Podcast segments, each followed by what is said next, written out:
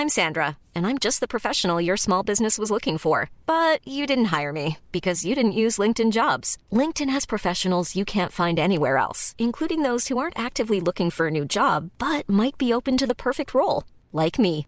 In a given month, over 70% of LinkedIn users don't visit other leading job sites. So if you're not looking on LinkedIn, you'll miss out on great candidates like Sandra. Start hiring professionals like a professional. Post your free job on linkedin.com/people today. John Sinclair Osterkorb des Teufels. Eine John Sinclair Osterstory von Raphael Marquesch, gelesen von Dietmar Wunder. Ein greller Feuerstrahl schoss durch den Felsendom und hinab auf die Plattform, auf der gerade ein monströser Hase mit Vampirzähnen dabei war, das Blut einer Jungfrau auszusaugen. Zumindest versuchte er es, denn die beiden Hauer, die aus dem Oberkiefer des dämonischen Tiers hervorwuchsen, waren so groß, dass sie den kompletten Hals des geradezu bemitleidenswerten Opfers durchstießen. Als der Hase erneut versuchte, das längst verblutete Opfer zu beißen, traf ihn das Feuer. Asmodes seufzte genervt, als er erlebte, wie das dämonische Tier zu Asche zerfiel. Es war eine Kreatur der Finsternis gewesen, ein Geschöpf mit zwei Gesichtern, das schon vor langer Zeit bei seinem Herrn Luzifer in Ungnade gefallen war und seitdem sein Dasein in den tiefsten Tiefen der Hölle gefristet hatte. Zumindest bis zu dem Zeitpunkt, als es vom Teufel persönlich flambiert worden war. Ja, der Nächste, schmetterte Asmodes mit donnernder Stimme durch den Felsendom, in dem sein Thron heute seinen Platz gefunden hatte. Wie so oft zeigte er sich seinen winselnden Untergebenen als rothäutige Gestalt mit zwei spitzen Hörnern, einer dreieckigen Fratze und Boxfüßen. Da er an diesem besonderen Tag auch wirklich jedes Klischee bedienen wollte, trug er sogar einen magischen Dreizack bei sich, mit dem er das Höllenfeuer auf den Dämon und sein längst totes Opfer abgeschossen hatte. Ostern stand vor der Tür, ein besonderes Fest für die Menschen, das er mit einer ebenso besonderen Perversität der Hölle zu sabotieren gedachte. Deshalb hatte er seinen Wunsch durch die Tiefen seines Refugiums schallen lassen, dass er nach einem besonderen Geschöpf suchte, mit dem er die Menschenwelt heimsuchen und seinem Erzfeind John Sinclair ein Schnippchen schlagen wollte. Allerdings sicher nicht mit einer Kreatur, die sogar zu dumm war, sich zu ernähren.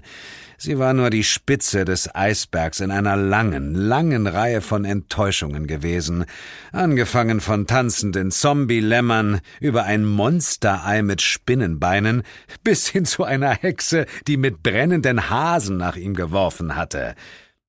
Als nächstes betrat ein etwa zehn Jahre altes, pummliges Mädchen mit blonden Zöpfen und schwarzem Kleid die Bühne. Es trug einen geflochtenen Korb bei sich, der prall gefüllt mit bunten Eiern war. Schon auf den ersten Blick erkannte Asmodis, dass sie wohl kaum von einer höllischen Hühnerfarm stammten, sondern eher die Größe eines Straußeneis aufwiesen. Wie, wie heißt du, Kleine? rief er dem Mädchen zu, bei dem es sich ganz sicher nicht um ein normales Kind handelte. Amelie. Fabelhaft. Was hast du mir mitgebracht? Eier. Der Teufel knurrte und legte bereits mit seinem Dreizack auf die Kleine an. Was du nicht sagst, entgegnete er genervt. Erzähl mir etwas, was ich noch nicht weiß. Sonst gibt es gleich Ruja-Ei mit Speck. Das Mädchen lächelte souverän, als würde es sich überhaupt nicht vor dem Zorn ihres Herrschers fürchten. Es sind die Eier eines dämonischen Hasen, den ich persönlich in einer schwarzmagischen Dimension gefangen habe. Hasen legen keine Eier. Ich sagte dämonischer Hase. Asmodes konnte sich angesichts der Arroganz dieses so unschuldig wirkenden Mädchens ein schwaches Lächeln nicht verkneifen. Die Kleine gefiel ihm, ebenso wie ihr, naja, ihr geradezu hypnotischer Blick, in dem ganz eindeutig das Feuer der Hölle loderte. Gesehen hatte der Teufel sie in all den Jahrtausenden, in denen er nun schon über diese Dimension des Grauens herrschte, noch nie, aber das musste nichts bedeuten. Die Hölle verfügte über ein wahres Sammelsurium an kuriosen Geschöpfen, ein Panoptikum des Grauens, das immer neuen Nachwuchs fand. Da konnte John Sinclair auch noch so viele seiner Diener in das Reich des Spuks befördern. Okay, du hast meine ähm, ungeteilte Aufmerksamkeit, erklärte der Teufel. Für eine Minute. In diesen Eiern stecken kleine Dämonen, die mit Vorliebe die Herzen von Engeln fressen. Sie schlüpfen jedes Jahr am Ostersonntag, und ich glaube, bald ist es wieder soweit. Die Frage, warum die Brut eines dämonischen Hasen ausgerechnet an Ostern schlüpfte und ein Hase überhaupt Dämonen gebar, die sich von Engelherzen ernährten, verkniff er sich geflissentlich. Eine Erklärung hätte sicher den Rahmen dieser Veranstaltung gesprengt. Sieht so aus, murmelte Asmodes. Und, ähm, du möchtest mir diesen Korb schenken? Amelie wippte mit einem niedlichen Lächeln von einer Seite zur anderen. Na ja, ich dachte eher daran, dass ich sie auf der Erde verstecken könnte. Ich bin richtig gut im Verstecken. Der Teufel nickte, woraufhin von den mit allerlei dämonischem Gezücht besetzten Rängen des Felsendoms Jubel ausbrach. Billige Imitationen ihres Herrschers waren unter ihnen, aber auch Ghouls, Vampire, Mumien und andere Manifestationen des menschlichen Grauens freuten sich mit der kleinen Amelie. Wohl auch, weil Asmodes sie bei mangelnder Begeisterung persönlich ins Fegefeuer geworfen hätte. Die Entscheidung war also gefallen, das Osterfest konnte kommen. Eigentlich sollten Glenda und ich traditionell das Osterfest bei den Connollis verbringen, aber da mal wieder ein Fall anlag, würden wir beide wohl das fröhliche Eiersuchen mit anschließender Fruchtpunschparty verpassen. Ein Segen für meine Leber, nur einmal nebenbei bemerkt. Der Grund, warum ausgerechnet Glenda und nicht Suko an meiner Seite ermittelte, lag an dem Umstand, dass mein Partner von Montezumas Rache getroffen war und treusorgend die Toilette hütete. Ein leidvolles Schicksal, das er nicht einmal mit seiner Lebensgefährtin Chao teilen wollte, die er förmlich gezwungen hatte, an der Osterparty der Connollis teilzunehmen. Und da Glenda mich gerade abholen wollte, als mich der schicksalhafte Anruf meines Chefs erreicht hatte, war eben eines zum anderen gekommen. Seite an Seite standen wir vor einem den bayerischen Bauernhäusern nachempfundenen Hotel nahe London, dessen Balkone vor blühenden Blumen nur so strahlten. An den geschlossenen Fenstern funkelte der Widerschein der kräftigen Frühlingssonne, die angesichts des malerischen Anblicks direkt Urlaubsgefühle in uns aufsteigen ließen. Eine geradezu absurde Vorstellung, wenn ich an meine lange Karriere als Geisterjäger zurückdachte. Und bei den wenigen Versuchen tatsächlich einmal so etwas wie Freizeit zu genießen, war mir stets ein Dämon über den Weg gelaufen. Von untoten Piraten über eine sich als Kreatur der Finsternis entpuppende Freundin bis hin zu einem dämonischen Stier auf Mallorca war da so ziemlich alles dabei gewesen, was das Herz begehrte. Glenda sah mich mit großen Augen und einem strahlenden Lächeln an. Na, denkst du dasselbe wie ich? fragte sie verführerisch. Ich denke, dass ich das nicht denken sollte. Meine Sekretärin verengte die Augen. Ich kenne da jemanden, der mir gerne sagt, du solltest ihm das Denken überlassen. Dieser Herr ist zum Glück gerade unpässlich. Also, kommen bei dir gerade keine Urlaubsgefühle auf?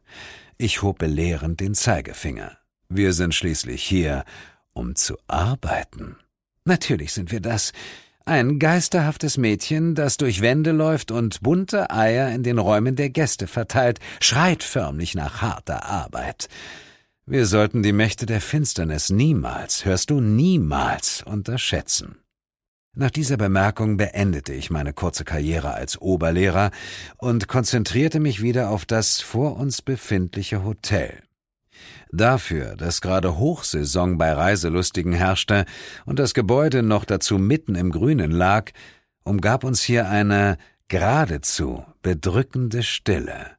Keiner der Gäste, sollten sie nicht im Angesicht des Geistermädchens die Beine in die Hand genommen haben, zeigte sich auf den Balkonen oder in dem kleinen grünenden Park mit den auffallend gelben Rosen. Kaum, dass wir näher an das Hotel herangetreten waren, wurde die mit einem Blütenkranz verzierte Haustür auch schon von innen aufgestoßen. Eine korpulente Mitfünfzigerin mit etwas unvorteilhaft geschnürtem Dirndl und unnatürlich geröteten Wangen stürmte uns entgegen, als wäre der Leibhaftige hinter ihr her. Es ist ja gerade furchtbar, entsetzlich, unbegreiflich, rief sie und fuchtelte dabei wild mit den Armen umher. Offenbar hatte sie uns bereits als Polizeibeamte identifiziert. Ich kann mein Hotel schließen, wenn das so weitergeht, und das an Ostern? Was glauben Sie, was mich das kosten wird? Glenda und ich wechselten einen kurzen Blick. Ähm, ist denn jemandem etwas passiert? fragte ich, ohne auf die Tiraden der Frau wirklich einzugehen. Passiert? Mein Gott, und ob etwas passiert ist. All meine Gäste sind abgereist, abgesehen von dieser, ach, dieser merkwürdigen Reisegruppe aus Spanien. Ganz wunderliche Typen, sag ich Ihnen. Laut Ihrer Aussage sind Sie, sind Sie Engel auf Pilgerreise in die Stadt, in der der Sohn des Lichts wohnt. Wenn Sie mich fragen, haben die nicht mehr alle geflügelten Tassen im Himmelschrank?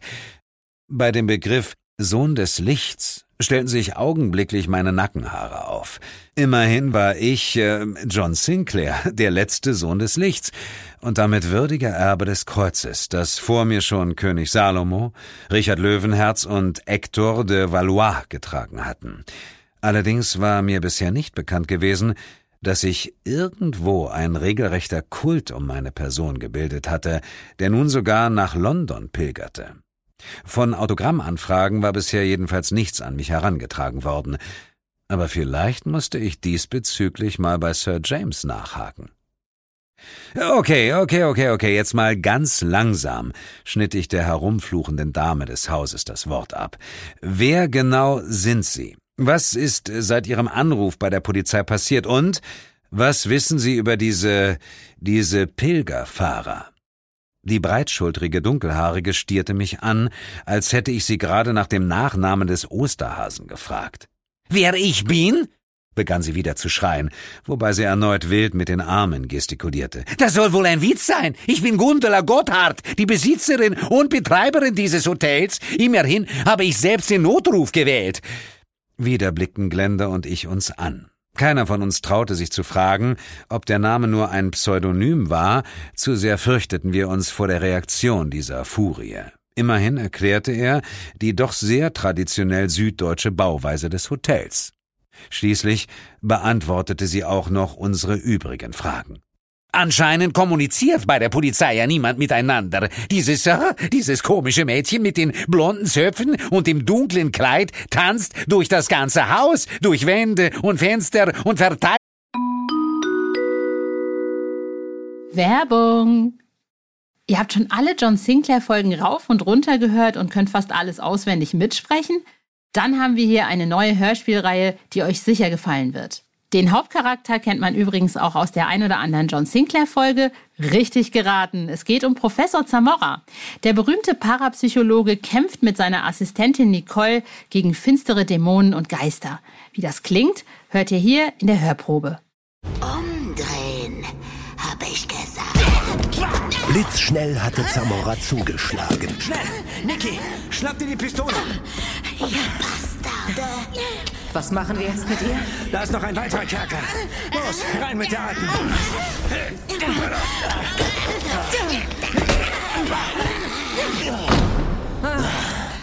So, die werden wir los. Ich verfluche euch, ihr Bastarde! Ramon wird euch bei lebendigem Leibe fressen! Aber vorher werdet ihr tausend schreckliche Tode sterben.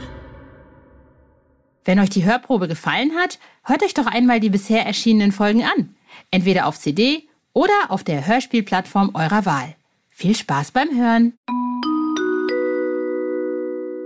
Werbung Ende. Dabei vor den Augen der Gäste ihre, ihre komischen Rieseneier. Einige haben dabei sogar gewackelt. Die Gäste? fragte ich verwundert. Hä? Nein, die Eier! Ich seufzte, und Glenda tat es mir nach. Also manchmal wünschte ich mir, mein Kreuz würde sich extra für derartige Leute mit einer Formel aktivieren lassen, die diese anschließend dahin schleuderte, wo der Pfeffer wuchs, wo immer das auch sein mochte. Wir sehen uns die Sache einmal an, ergriff Glenda das Wort und drängte sich energisch an Gundula Gotthard vorbei. Hinter der Tür erwartete uns eine Lobby, die eher an den Speisesaal eines Wirtshauses erinnerte. Mehrere reich garnierte Tische hatten hier ihren Platz gefunden, ebenso ein hölzerner Tresen, hinter dem ein ganzes Sammelsurium an Bierflaschen und Fässern lagerte. Fehlte eigentlich nur noch fetzige Schlagermusik, doch das Radio war glücklicherweise abgeschaltet. Auf dem Tresen lag eine herzförmige Schachtel, deren Deckel zur Seite geklappt war. Da war eines der Eier drin, fuhr mich die Hotelchefin an. Tun Sie doch endlich etwas! Was genau sie von mir erwartete, war mir noch immer ein Rätsel. Deshalb ergriff Glenda die Initiative, trat vor und hob den Deckel an. Und tatsächlich, tatsächlich fand sich in der roten Schachtel ein Ei, allerdings nicht das eines Huhns. Von der Größe hätte ich eher auf ein rektales Produkt einer Straußendame getippt.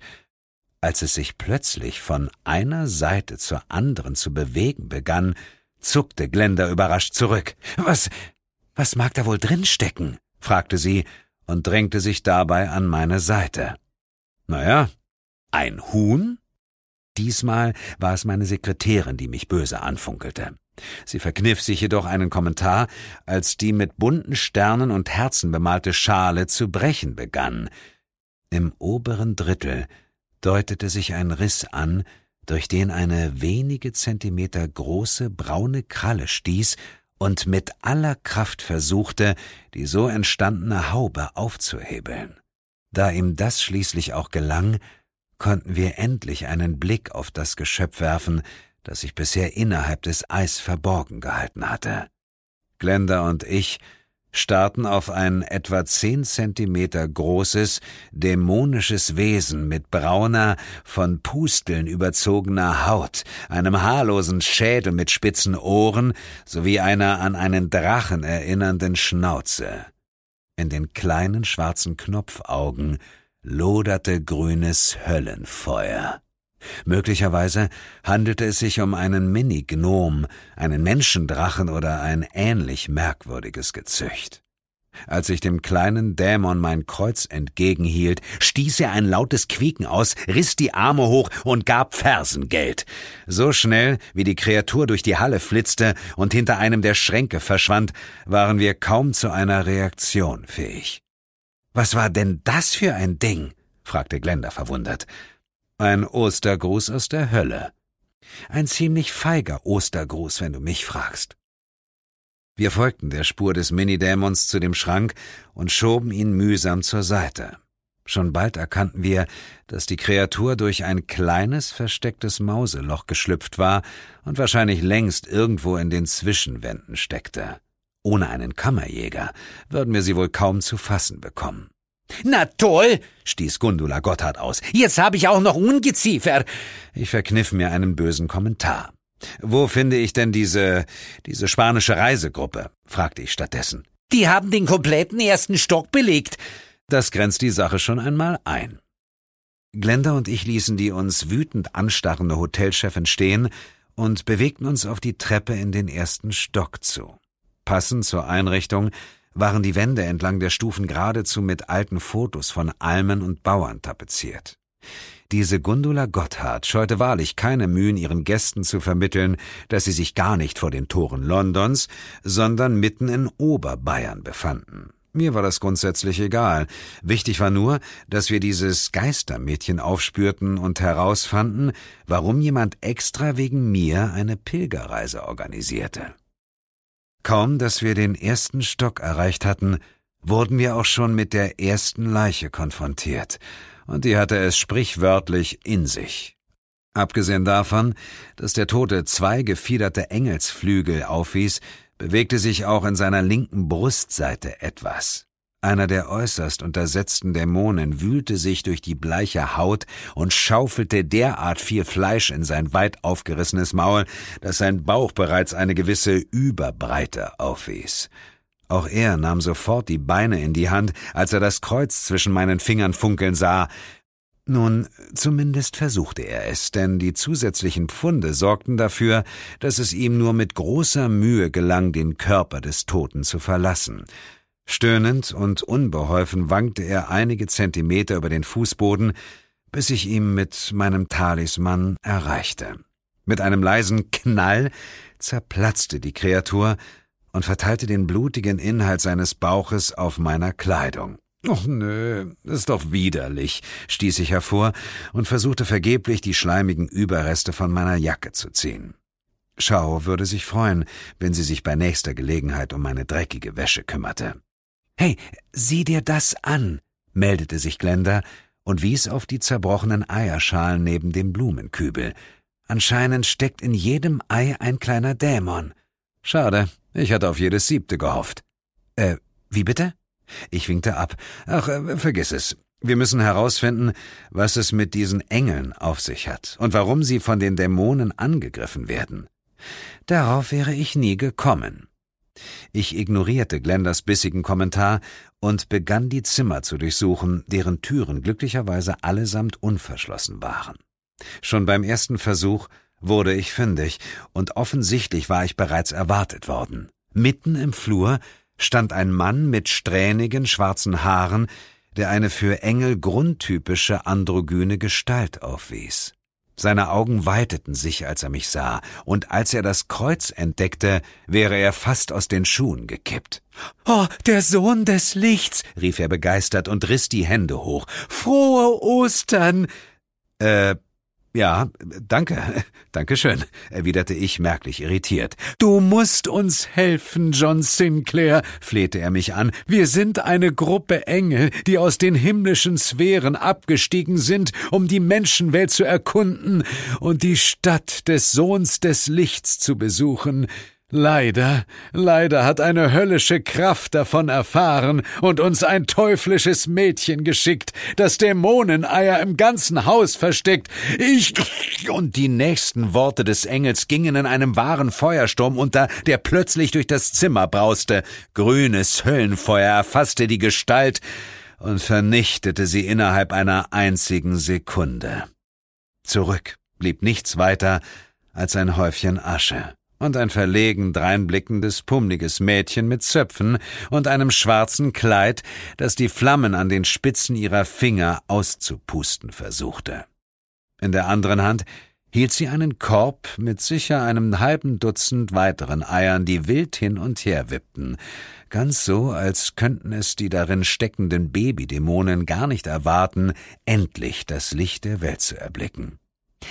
Ich, ähm, naja, ich wollte ihn doch nur ein bisschen kitzeln, versuchte sie sich zu entschuldigen, bevor sie mir zuzwinkerte. John Sinclair, nehme ich an. Ja, ja, der, der bin ich. Mein Kreuz glühte wie eine Diskokugel, ein Hinweis darauf, dass das Mädchen mit den Zöpfen alles andere als unschuldig war. Selbst ihr treuer, hypnotischer Augenaufschlag konnte mich nicht vom Gegenteil überzeugen. Also ich, äh, ich bin die Amelie. Und? Naja, ein Engel der Hölle. Diese Eröffnung überraschte mich nun nicht sonderlich. Ach, und, äh, und was willst du? Den Osterkorb des Teufels verteilen. Überall im Haus habe ich die Eier versteckt und du, haha, du wirst es niemals schaffen, sie alle zu finden.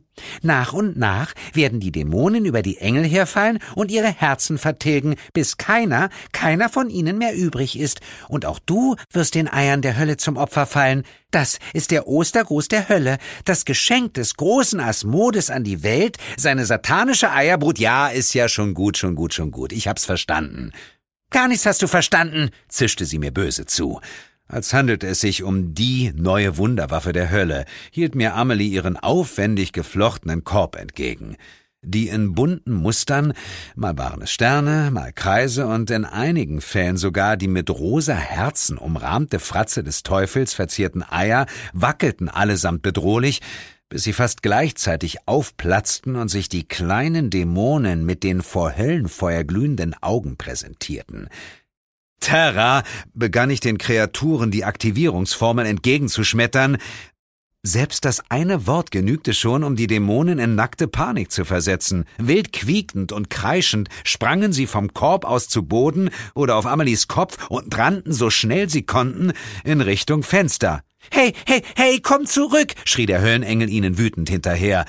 Bevor ich in der Lage war, die Formel zu Ende zu sprechen, entstand neben Amelie ein Riss zwischen den Dimensionen, ein rot glühender Dreizack schoss hervor und durchstieß das wie am Spieß schreiende Mädchen, das sich augenblicklich in ein schwarzhäutiges Engelwesen mit brennendem Skelettschädel verwandelte. Also jetzt reicht es, hörte ich die donnernde Stimme des Höllenherrschers Asmodes, der keine Zeit verlor und Amelie mit ihrem leeren Osterkorb zurück in die Hölle zog. Also mir, mir ging das alles ein wenig zu schnell. Hey! Hey! Asmodes! rief ich deshalb den Namen meines alten Erzfeindes. Asmodes! Asmodes? Asmodes! Einige Sekunden herrschte Totenstille, bis sich der Teufel noch einmal meldete. Ja, was ist denn, Sinclair? So richtig wusste ich eigentlich gar nicht, was ich ihn fragen wollte. Naja, also, ähm, was soll ich sagen, ähm, also, Frohe Ostern, rief ich ihm spontan und mit einem bösen Grinsen zu. Ah, fahr zur. Ach, vergiss es! Seine Dienerin mochte der Teufel zurück in die Hölle gezogen haben, die Eier waren dagegen im Hotel zurückgeblieben. So kamen nach und nach doch ein wenig Ostergefühle auf, was allerdings nur für uns und nicht für die Dämonen galt, die unser fröhliches Eiersuchen mit ihren unheiligen Leben bezahlten. Die meisten Engel kamen bei ihrer ersten Pilgerfahrt glücklicherweise mit dem Leben davon und versprachen, den nächsten Expressflug in Richtung Himmel zu nehmen. Als alles vorbei war und Gundula Gotthard längst ihr eigenes Hotel entnervt verlassen hatte, ließen Glenda und ich uns auf eines der butterweichen Betten nieder. Sag mal, weißt du, auf was ich jetzt gerade so richtig Lust hätte? hauchte sie mir verführerisch zu. Ich konnte mir einen kleinen Scherz nicht verkneifen. Rührei mit Speck? Eine Sekunde später wurde ich von einem geschleuderten Kissen niedergestreckt. Als ich mich wieder aufrichtete, ja, da war Glenda leider verschwunden.